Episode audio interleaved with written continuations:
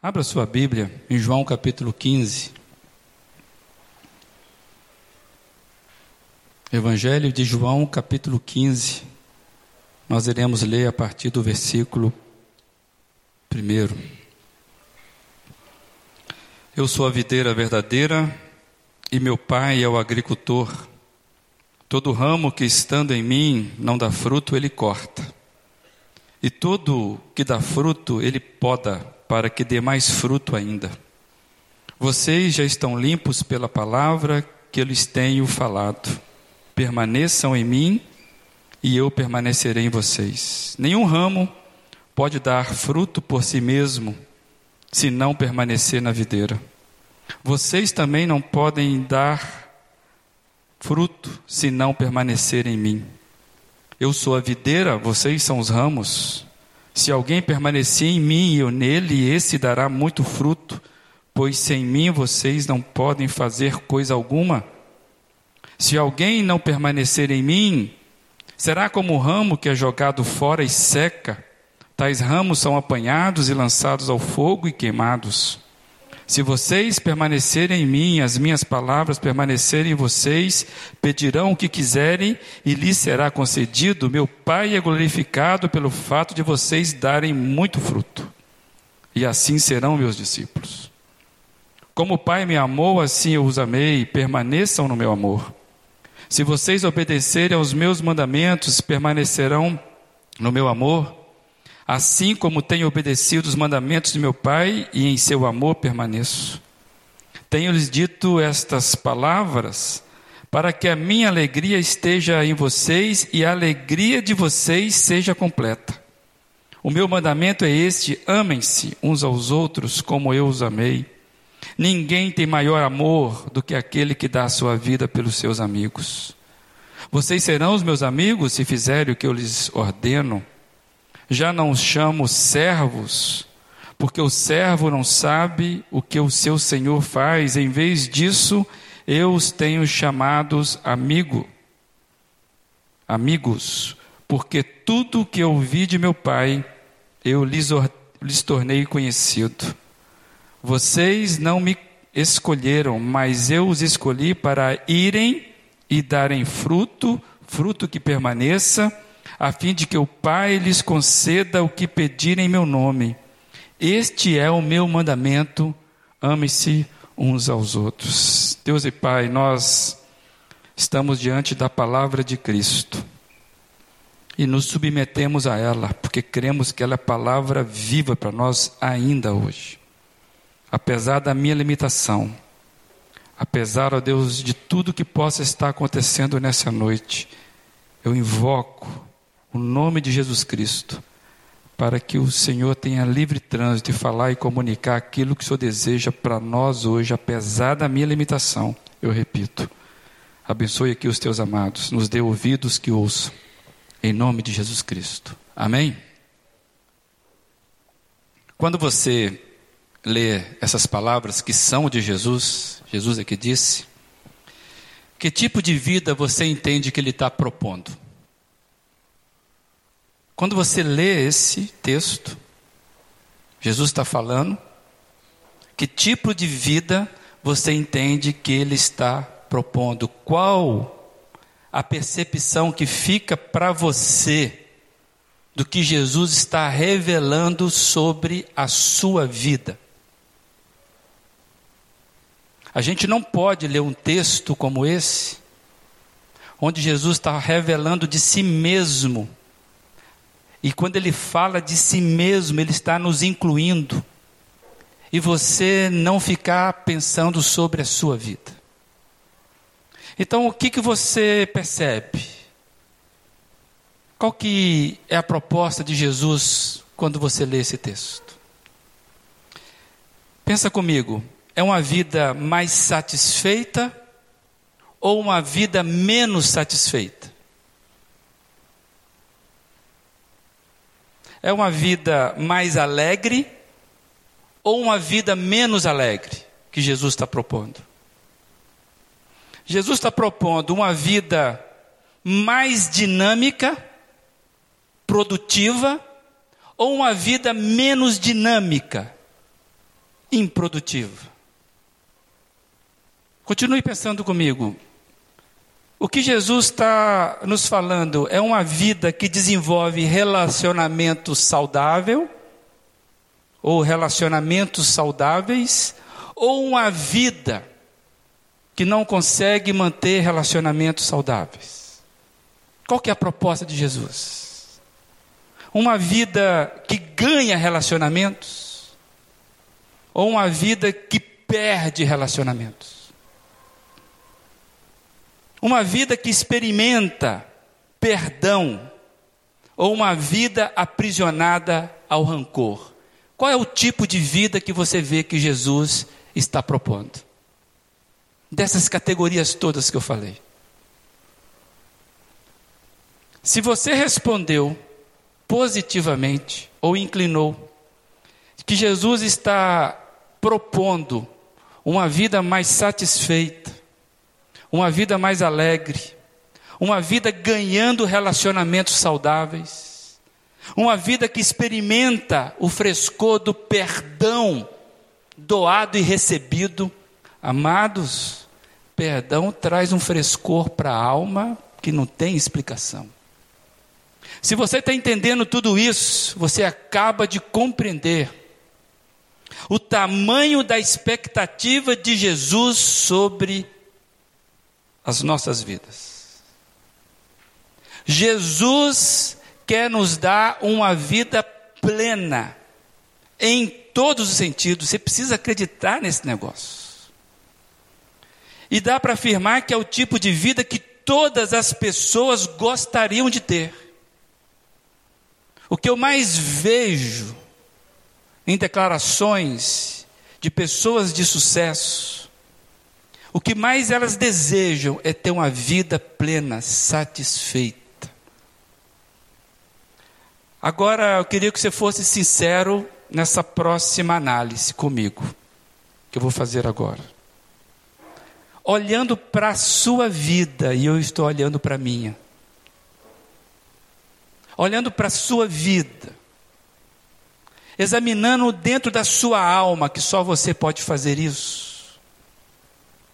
observando nos seus relacionamentos que você tem consigo mesmo, com o próximo, em casa, no trabalho, olhando para a sua vida, observando os seus relacionamentos, você entende que você vive a vida que Jesus está propondo? Esta é pergunta é interessantíssimo para você pensar e para mim pensar, para eu pensar, porque se nós não conseguimos perceber a minha vida, a nossa vida, diante dessa indagação, pode ser que a situação esteja pior do que você imagina. Quando você olha para o que Jesus propõe de vida, e você olha para a sua vida, o que, que você enxerga? Por certo, se nós formos sinceros, se formos sinceros, sabemos que vivemos muito aquém daquilo que Jesus está propondo. Geralmente, amados, nós vivemos menos satisfeitos com a vida. Uma coisinha que sai fora do lugar nos causa insatisfação. Geralmente nos tornamos menos alegres por banalidades. Jesus está falando de uma alegria que se completa. E às vezes eu não consigo ter isso. No dia a dia eu vou, perce vou percebendo que eu vou perdendo relações, perdendo energias nas relações. Em vez de ganhar, eu estou perdendo. Perdemos relacionamentos, não conseguimos manter relacionamentos saudáveis. Eu e você temos muitas dificuldades com perdão. Então, quando eu leio o que Jesus está falando, que quer nos dar um tipo de vida satisfeita, e eu percebo que às vezes nós vamos ficando assim, nos acostumando a um tipo de vida meia-boca. A gente acaba vivendo aquela vida meio tanque, sabe? Na reserva. Só anda na reserva. Você está assim, por favor, vamos virar esse jogo, né? Só anda na reserva. Já viu? Você entra no carro, está sempre na reserva. Você nunca consegue completar o tanque. Sempre na escassez. O lado mais, parece que é mais vazio do que cheio. Você não percebe, eu não, nos, não me percebo que de repente a gente vai se, se conformando a esse tipo de vida com déficit. Uma vida que fica no débito. E nem nos damos conta que isso não é a vida que Jesus está propondo para cada um de nós. E vamos tocando a vida, deixa a vida me levar, a vida levo eu e vamos embora. Mas a nossa filosofia não é de Zeca Pagodinho, a nossa filosofia é de Jesus Cristo. E aí, este é o perigo que eu acho que o texto quer trazer para a gente. É quando a gente se conforma. Tem gente que tem não um cristianismo, mas um conformismo, onde ele etiqueta de Cristo. E parece que este é o perigo que fica para nós quando a gente vê a força desse texto. E eu quero convidar a você a fazer a leitura do texto a partir da leitura da sua vida, porque se você não fizer isso, você vai estar perdendo o que Deus planejou desde a eternidade para cada um de nós. O texto deve ser entendido por nós como uma revelação de Jesus para a nossa vida e não para a vida do outro. Por isso eu queria que você lesse esse texto e deixasse que esse texto lesse você. E Jesus está falando para você: eu sou videira. E eu vim aqui para dizer a você que eu quero comunicar a minha vida dentro de você. E meu Pai está cuidando de tudo para que você produza tudo o que uma vida pode produzir. Então gostaria que você lesse esse texto para a sua vida e não para o outro. Não podemos querer tratar esse texto longe da gente, isso é Bíblia, moçada. Isso é palavra de Deus. E aqui, mais clara do que nunca, é palavra de Jesus na primeira pessoa. Jesus está se revelando, e quando Jesus fala, a gente tem que ficar atento a cada observação. Por isso que nós estamos nos detendo nesse texto já há quanto tempo? Porque esse negócio tem que entrar dentro da gente. Ou você não dá crédito à palavra de Jesus? Precisa. Porque a fé só é possível quando nós ouvimos a palavra do Senhor. Se você quer uma fé do tipo que nós cantamos, eu sei que tudo posso, só é possível se nós permanecermos na palavra da vida. É isso que Deus está falando para a gente hoje. Então, eu entendo que aqui, neste local, nesse encontro, é que talvez seja o local mais apropriado para nós a conversarmos sobre as aplicações de Jesus, das palavras de Jesus. Sabe por quê? Porque a figura da figueira e os ramos é uma das figuras que a Bíblia traz para nos ajudar a entender o que é a igreja de Cristo. A Bíblia traz várias figuras, várias analogias. A Bíblia nos apresenta metáforas sobre o que é a igreja, sobre a fala da igreja. E você talvez está lembrando de algumas. O corpo de Cristo é uma metáfora sobre a vida da igreja. Tem mais. Lavoura, edifício, santuário de Deus, são figuras que a Bíblia nos apresenta sobre o que é a igreja. A noiva de Cristo, esse bastante usado. Que tal o rebanho? O rebanho do bom pastor. são figuras que a Bíblia utiliza para facilitar para nós o entendimento do que é a proposta de Jesus quando ele está criando, recriando a humanidade. E cada uma dessas metáforas, elas vão apontando como deve ser o processo do meu amadurecimento como povo de Deus. A gente pode um dia aqui estudar cada uma para você perceber que são frestas que Deus vai nos mostrando do meu amadurecimento, da minha fé, até que eu chegue ao fruto da maturidade. Por isso que são várias analogias. Aqui está muito claro para mim. É uma expressão muito forte de Jesus. Se nós que formamos uma igreja, nós que estamos aqui unidos. O convite é que nós sejamos unidos não só no nosso compromisso com Jesus Cristo, mas também com a proposta que Ele tem de vida, inclusive para a comunidade, para a coletividade.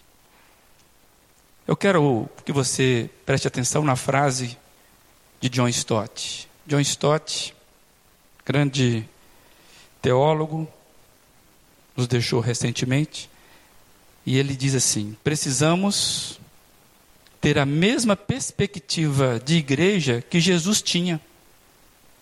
E descobrir a visão de uma igreja viva, renovada pelo Espírito Santo.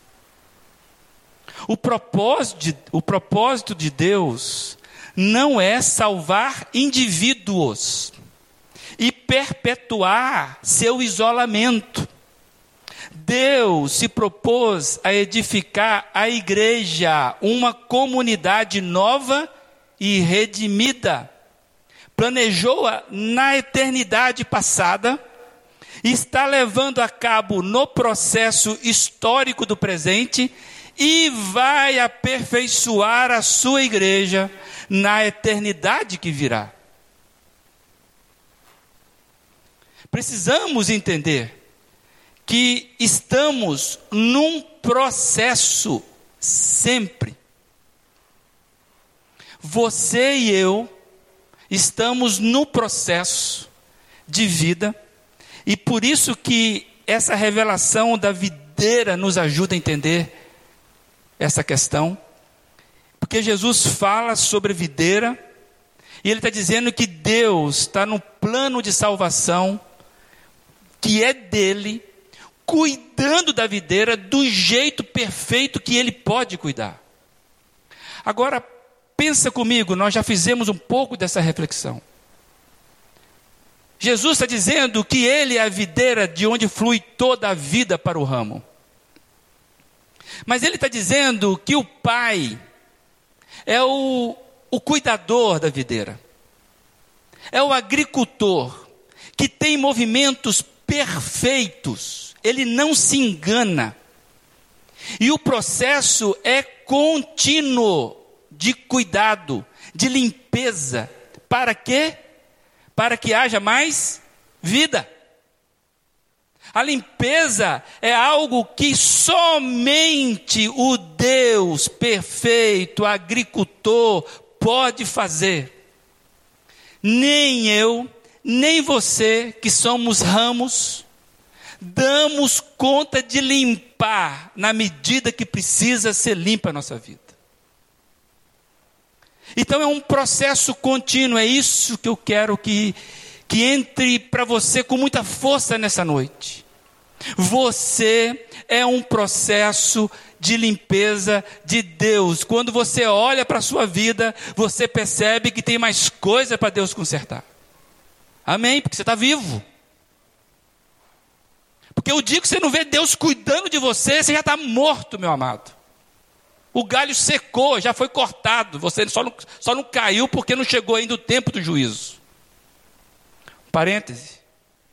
Quem faz a poda e quem faz o corte, que aponta para o juízo, é Deus. Para de ser facão na vida do outro. Deus não autorizou ninguém a ser facão na vida do outro.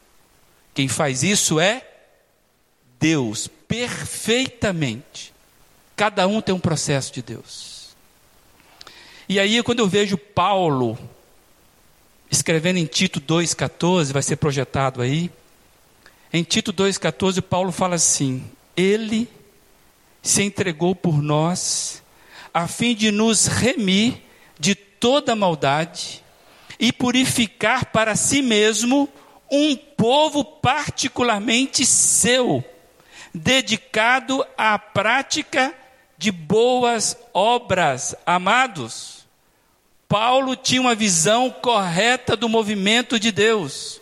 Deus está fazendo um movimento para purificar o nosso coração da maldade, porque Ele está formando um povo seu que consegue frutificar as boas obras neste mundo. E é engraçado que a gente percebe aqui um propósito na salvação divina. Deus, quando salva, Ele tem um propósito de redimir, de purificar, isso é gerúndio, vai fazendo isso sempre. E para que, que é isso? Para Ele ir dando qualidade ao povo dele aqui na terra. Até quando vai isso? Até quando Deus vai continuar limpando e trabalhando na igreja daquele que pertence a Ele. Até quando? Até o grande dia, com G maiúsculo. Amados, João no Apocalipse, ele teve uma antecipação desse propósito divino. Por isso que ele teve uma revelação fundamental para nós entendermos a escatologia com os olhos de Deus. As últimas coisas com os olhos de Deus. E ele ele tem ali uma antecipação onde ele vê que Deus reunirá, e eu vou insistir que Deus está reunindo todos os remidos de Cristo como um só povo. Olha comigo em Apocalipse, capítulo 7, 9 e 10, vai ser projetado aqui. Depois disso, olhei e diante de mim estava uma grande multidão que ninguém podia contar e todas as nações, tribos, povos e línguas de todos esses lugares vieram uma multidão, gente, de pé, diante do trono e do cordeiro, com vestes brancas, segurando palmas, e clamavam em alta voz: A salvação pertence ao nosso Deus, que se assenta no trono, e ao cordeiro. Louvado seja Deus. Deus está trabalhando na sua igreja para o grande dia, onde Ele vai puxar a história. E Ele está convocando, Ele está fazendo com que as nossas vestes estejam brancas, para podermos estar diante do trono dele sem sermos consumados. Deus está trabalhando na igreja dele para limpar o ramo, aleluia por isso. O trabalho é dele porque é perfeito. Deus, quando você olha isso, você vê a grandeza do plano de Deus para mim para você, você não consegue perceber isso? Certa vez Jesus foi acusado pelos religiosos da época, porque ele não estava guardando o sábado. E até hoje tem pessoas que não entendem que o sábado, o descanso, não é um dia, é uma pessoa que é Jesus Cristo. Por isso que nós cantamos aqui. Por isso que não tenha sobre si um só cuidado qualquer que seja. Somente um seria muito para você. Por isso que a gente pode lançar sobre ele todas as nossas ansiedades, porque ele tem cuidado da gente. O nosso descanso é uma pessoa. E Jesus, na época, foi acusado de não guardar o sábado. Ele fala: engraçado, meu pai trabalha até hoje. e você vai ver na Bíblia, trabalha em favor dos seus. Deus tem uma grande expectativa em você, uma grande expectativa em mim, e Ele tem um grande plano para a sua vida, e um grande plano para a minha vida, um grande plano para a vida dessa igreja, porque Deus não desperdiça energia. Deus não dá facãozada sem, sem planejamento. Deus é perfeito e Ele está dizendo: Eu estou distribuindo vida, a minha vida.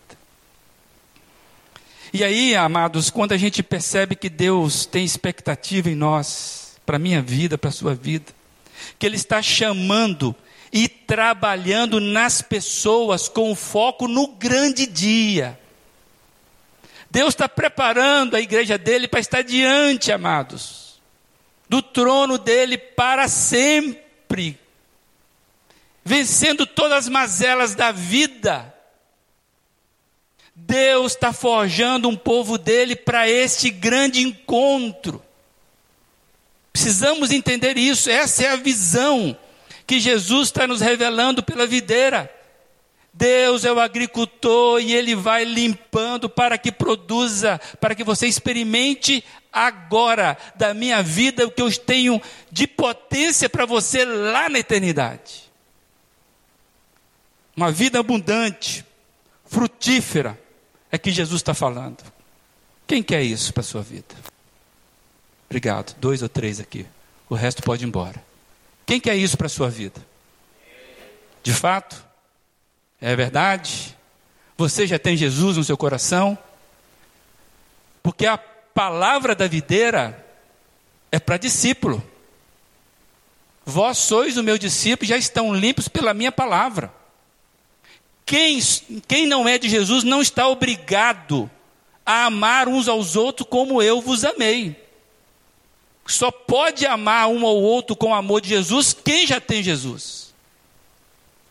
Então, esse negócio aqui é para quem de fato está enxertado na videira, já está recebendo dele. Se não está, meu amado, cai de joelho e fala: Senhor Jesus, não quero ficar fora dessa.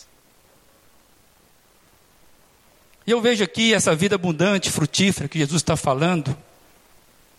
E quando a gente lê, a gente tem algumas certezas pelo texto. Pelo texto.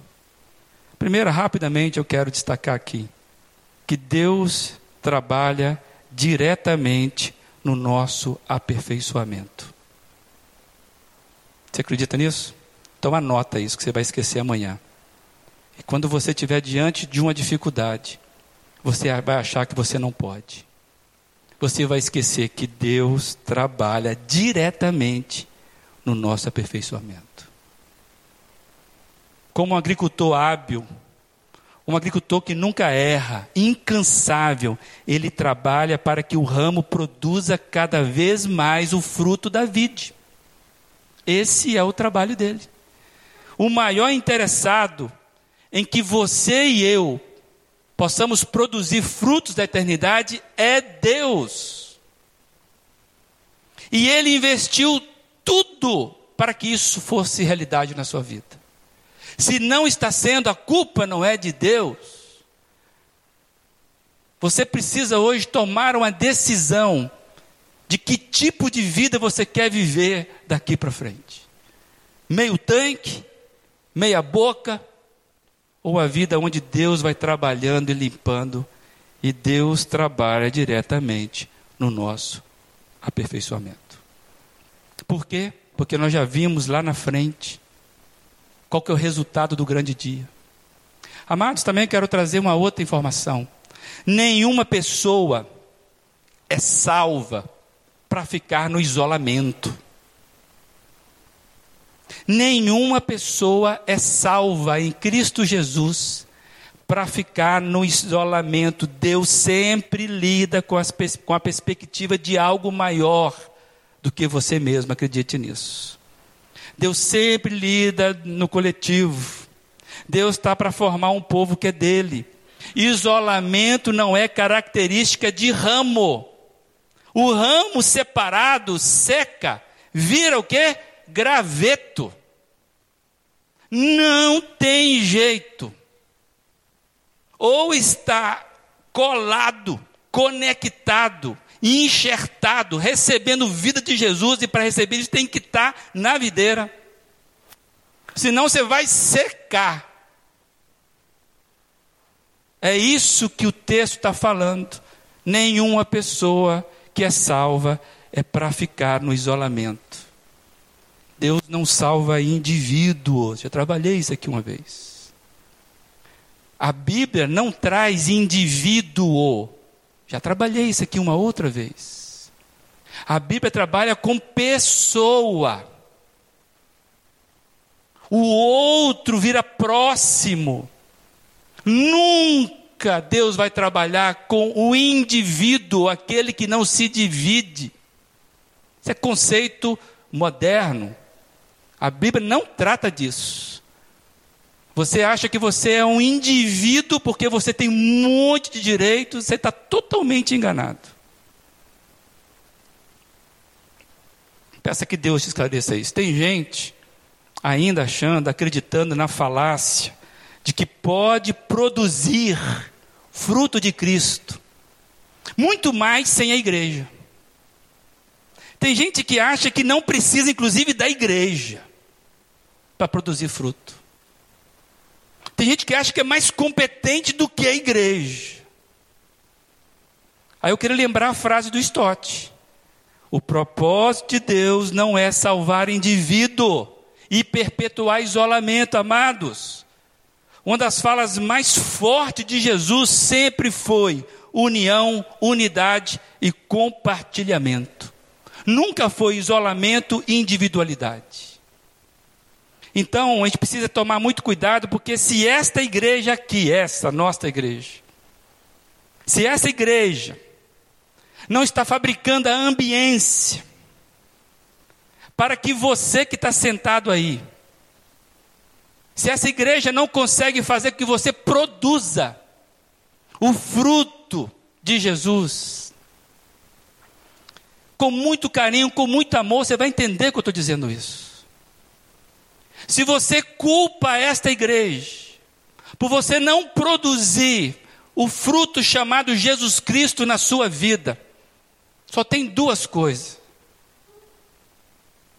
Ou você vá para um lugar onde favoreça isso. Aí você vai obedecer na ordem de Cristo. Vá e desfruto. Aí você vai em paz. Porque essa aqui não é a única e nem é a melhor igreja da nossa cidade. Essa igreja não te pertence e não me pertence. Essa igreja é do Senhor Jesus e o Senhor Jesus está forjando aqui um tipo de pessoa que quer caminhar com Ele, permanecendo na palavra dele e deixando que Ele cuida dela. Agora, se você não está se sentindo frutífero aqui, reveja isso em Deus. E tenha liberdade em Deus. Fala, Deus, eu quero frutificar. Se não é aqui, meu amado, você vai explodir da fruto aonde é que você vá. Mas vai ser fruto do reino e nós vamos celebrar isso um dia lá na eternidade. Na pior das hipóteses, porque não vai encontrar por aqui ainda. Deu para você entender? Porque se você acusa essa igreja de estar tá impedindo você de frutificar, só tem essa saída. Ou você sai para frutificar melhor e Deus vai te abençoar. Ou você permanece. E você percebe, Deus, qual é a minha parte nesse negócio? Amados, se você for para outro lugar, e se isso for um movimento de Deus na sua vida, neste momento, você vai produzir muito fruto de Deus, sabe? E você vai na paz do Senhor. Mas se você for, eu espero que ninguém vá. Mas se você for, vá para ser igreja. Vá para se submeter ao grupo.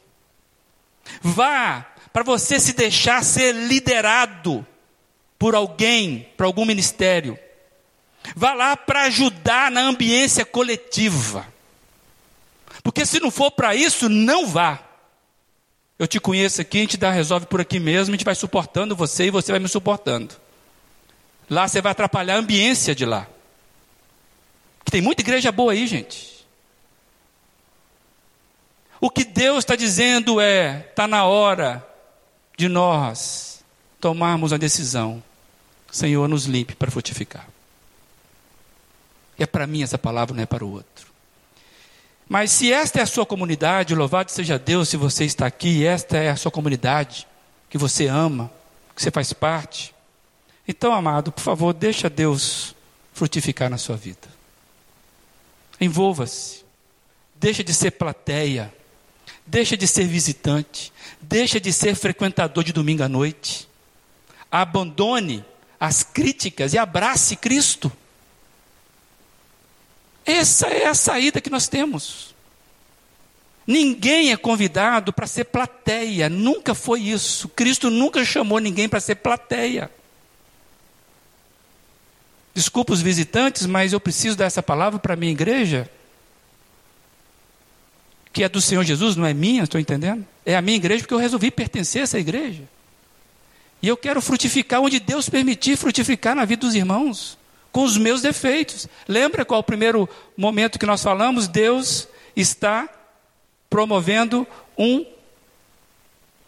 Deus trabalha diretamente no nosso aperfeiçoamento, e eu estou acreditando nisso.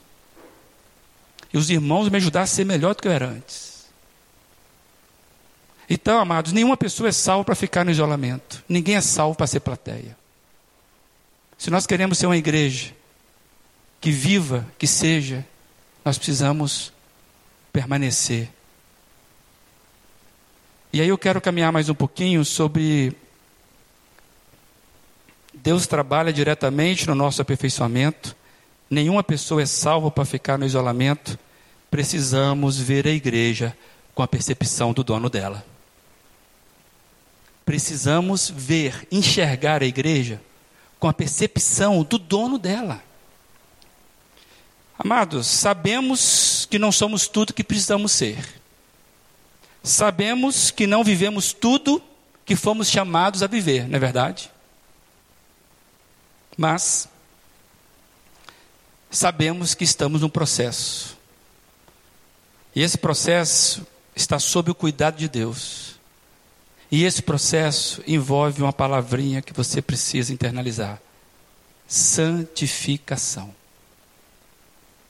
A Bíblia diz que a santificação faz parte da nossa salvação. É quando Deus vai colando o DNA dele cada vez mais dentro do nosso coração. Sem nos apercebermos no processo de santificação, nós vamos frutificar frutificando de Cristo, quando antes frutificava o pecador. Eu troco o soco pelo abraço. Antes eu não conseguiria. Antes eu nem poderia cruzar com você na rua. Te perdoar, nem imaginar. Porque eu achava que é merecimento e achava que era questão de eu ser melhor do que você. Quando Cristo começa a entrar nesse processo de trabalho, eu ainda continuo tendo problema com perdão, mas eu começo a frutificar perdão em várias frentes da minha vida. Nenhum de nós estaríamos aqui com um sorriso na cara se não tivéssemos passado por experiência de perdão. Você sabe o que o perdão faz na sua alma. Você sabe disso. Amado, nós sabemos que estamos num processo de santificação sob o cuidado de Deus. Ele sabe fazer as coisas. É Ele que limpa. Sabemos que falhamos em produzir nas nossas relações aqui a ambiência de amor. E só a igreja pode promover a ambiência de amor de Cristo, mas nenhuma outra organização. Nenhum outro estabelecimento nessa terra pode produzir a ambiência de amor, somente a igreja. E às vezes nós falhamos disso. Visitante, às vezes eu falho com você. Nós falhamos com você. Porque você deveria entrar aqui e perceber nitidamente nos nossos olhos, nas nossas falas, nos nossos abraços, a ambiência de amor. Você, você precisa ser cativado aqui não pela minha pessoa, não pela minha oratória, não pela capacidade de tocar um instrumento que o nosso grupo aqui tem. Você precisa ter cativado, é pelo amor de Cristo. Nós estamos tentando. Nos perdoe porque nós estamos no processo ainda. Então, se você chegou aqui e não percebeu, dá mais uma chance. E quem sabe você começa a perceber isso, que mais, nós mais queremos é entregar o amor de Cristo a vocês, a cada um, na nossa relação. Mas nós estamos ainda com dificuldade nisso. Mas nós sabemos que somente nós podemos produzir isso aqui. Sabemos que a igreja, ela é imperfeita. E por que, que ela é imperfeita? Não é porque o outro está nela, não, é porque você está nela. Tudo bem? Falei com você aí? Alguém? Ok? É porque você está nela. Não é porque o outro está nela. Tem gente que fala que a igreja é ruim por causa do outro. A igreja é imperfeita porque eu e você estamos no processo. Mas, amados, a igreja é enriquecida pela potência da vida de Cristo. Você entende isso? Eu sei que eu não sou, mas eu vou vir a ser. Uma hora esse negócio explode e eu nem entendi porque é do Espírito Santo. Muita gente aceitou Jesus, muita gente é abençoada aqui e não é nosso, isso é de Deus. Se você está aqui hoje é porque você sabe disso. Então não perca isso de vista e entre no movimento de cabeça e de joelhos. Deus está promovendo um enriquecimento com a potência de Cristo nesta igreja. Quando nós nos reunimos em nome de Jesus, ainda não somos, mas somos. Ainda não somos, mas somos. Ainda não fazemos, mas fazemos. Deu para entender isso? Qualquer momento brota uma rosa no coração mais seco, porque é vida de Cristo. Amados, Deus nos enxerga visualizando o potencial que nós temos em Jesus Cristo ele olha para a videira. Aí ele vê a videira dando fruto, produzindo vida e mais vida. Então ele vai trabalhando para que a gente tenha essa vida. E ele vai limpando isso, para que dê mais fruto, cada vez mais. Deus visualiza, nos enxerga com o potencial de vida de Cristo. Por isso que Pedro vai dizer lá em 2 Pedro 1,3, vai ser projetado aí.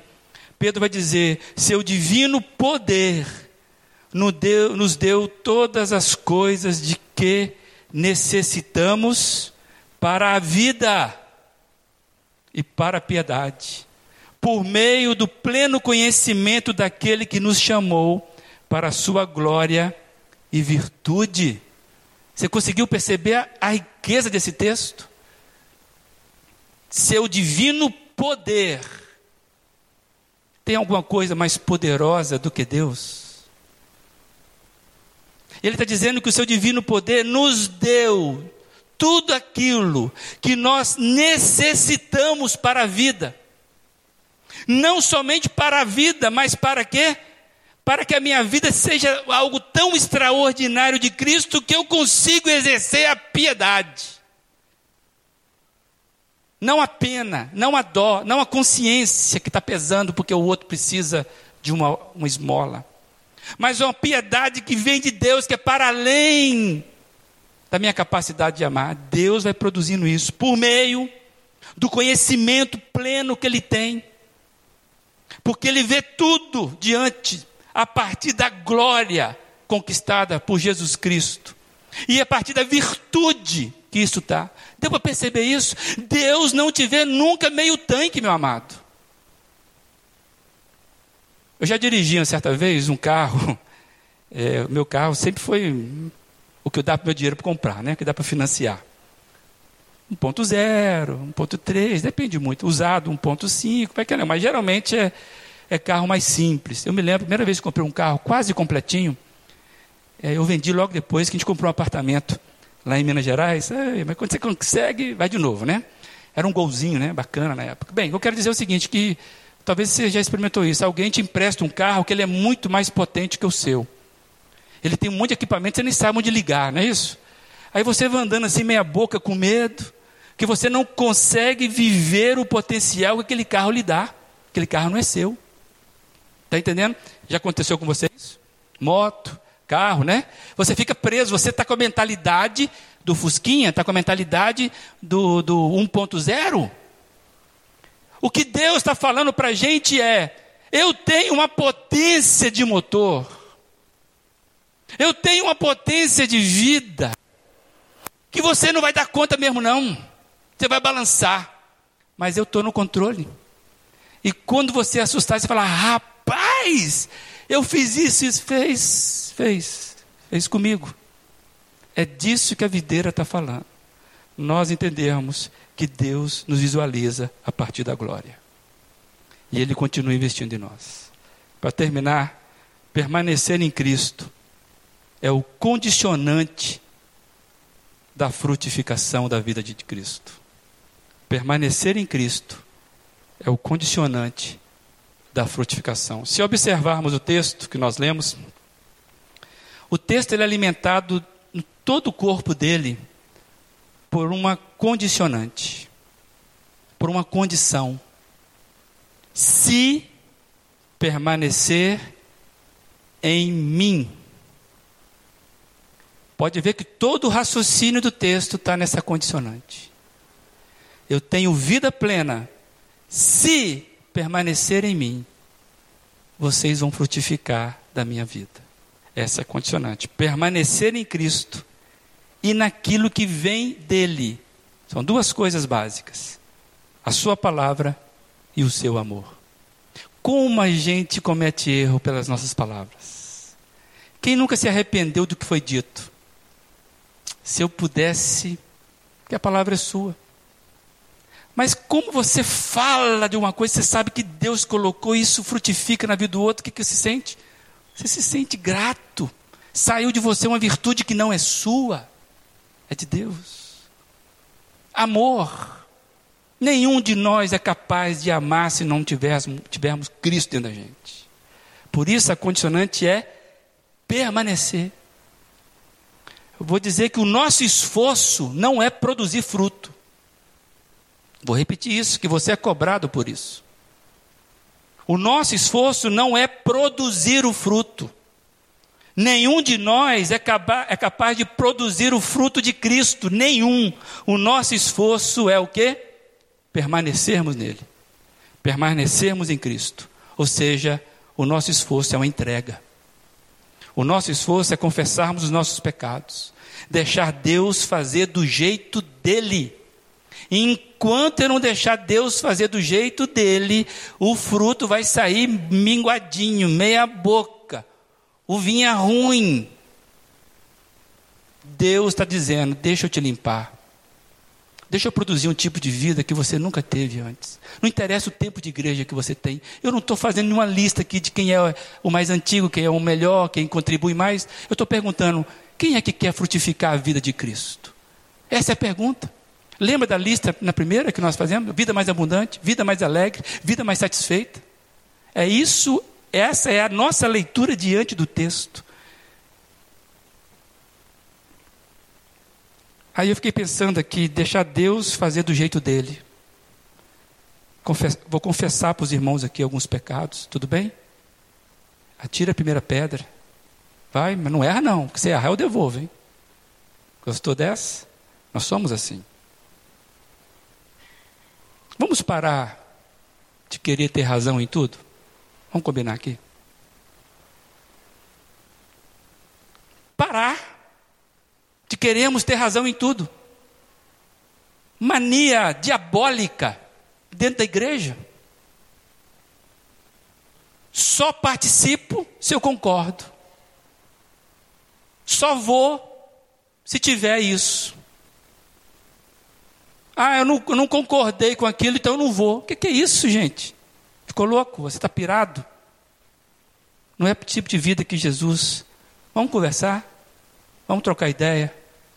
Vamos ser únicos. Hoje cedo, se você não esteve aqui, você perdeu o que é uma discórdia feito dentro do Espírito Santo. É possível. E o negócio frutifica de Deus do mesmo jeito. Vamos parar de querermos ter razão em tudo. Você tem razão, mas você não tem razão em todo momento. Nem eu.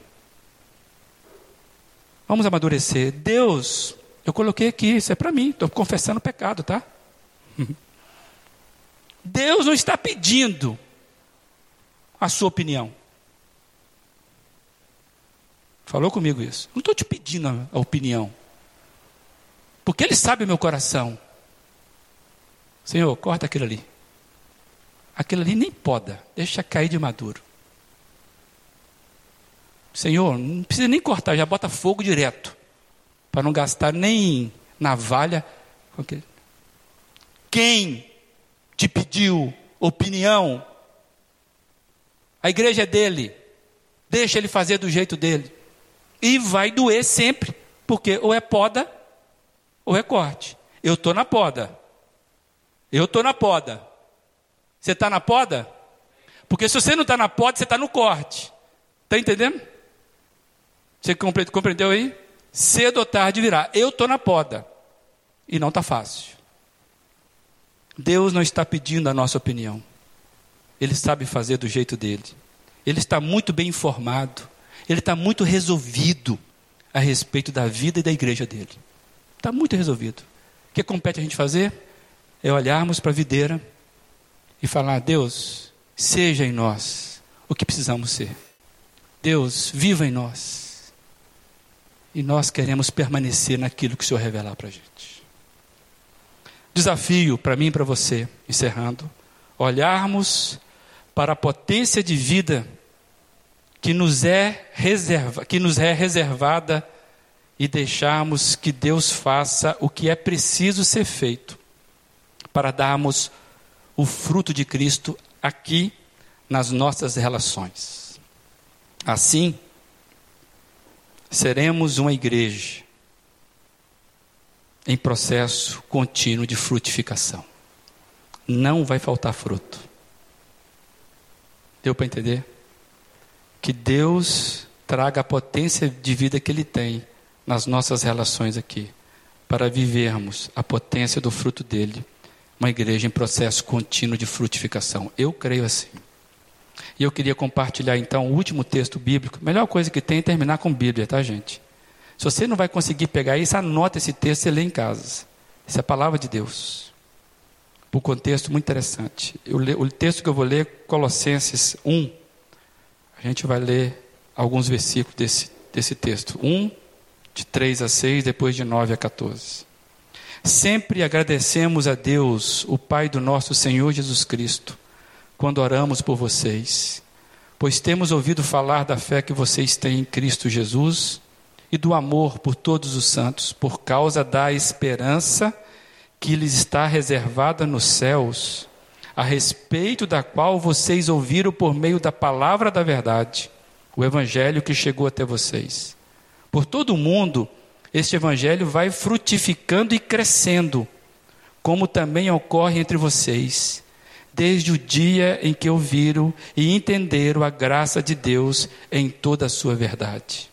Por esta razão, desde o dia em que o ouvimos, não deixamos de orar por vocês e de pedir que sejam cheios do pleno conhecimento da vontade de Deus, com toda sabedoria e entendimento espiritual. E isso para que vocês vivam de maneira digna do Senhor e em tudo possam agradá-lo, frutificando em toda boa obra, crescendo no conhecimento de Deus e sendo fortalecidos com todo o poder de acordo com a força da sua glória, para que tenham toda a perseverança e paciência com alegria, dando graças ao Pai, que nos tornou dignos de participar da herança dos santos no reino da luz. Pois Ele nos resgatou do domínio das trevas e nos transportou para o reino do Seu Filho amado em quem temos a redenção, a saber, o perdão dos pecados. Palavra do Senhor para mim e para você. Que Deus encontre guarida no seu e no meu coração. Você pode orar nisso, sobre isso. Onde é que você está nesse negócio? Curve a sua fronte e converse com Deus sobre isso. Deus amado, estamos diante da Sua palavra sabendo que, até constrangidos, a Deus, por sabermos do seu pleno amor, o Senhor nos vê com uma capacidade espiritual que nós não entendemos. Mas, o Pai, nós queremos permanecer, permanecer em Jesus, para que aquilo que o Senhor tem reservado para nós, de vida, de potência de vida, nós queremos viver, Deus. Por isso, não desista da gente complete que é o do Senhor. Nos ensina a ser uma igreja que entende que está no processo de frutificação do reino. E nos permita avançarmos sempre para a honra e glória de Jesus Cristo. E é em nome dele que oramos. Amém?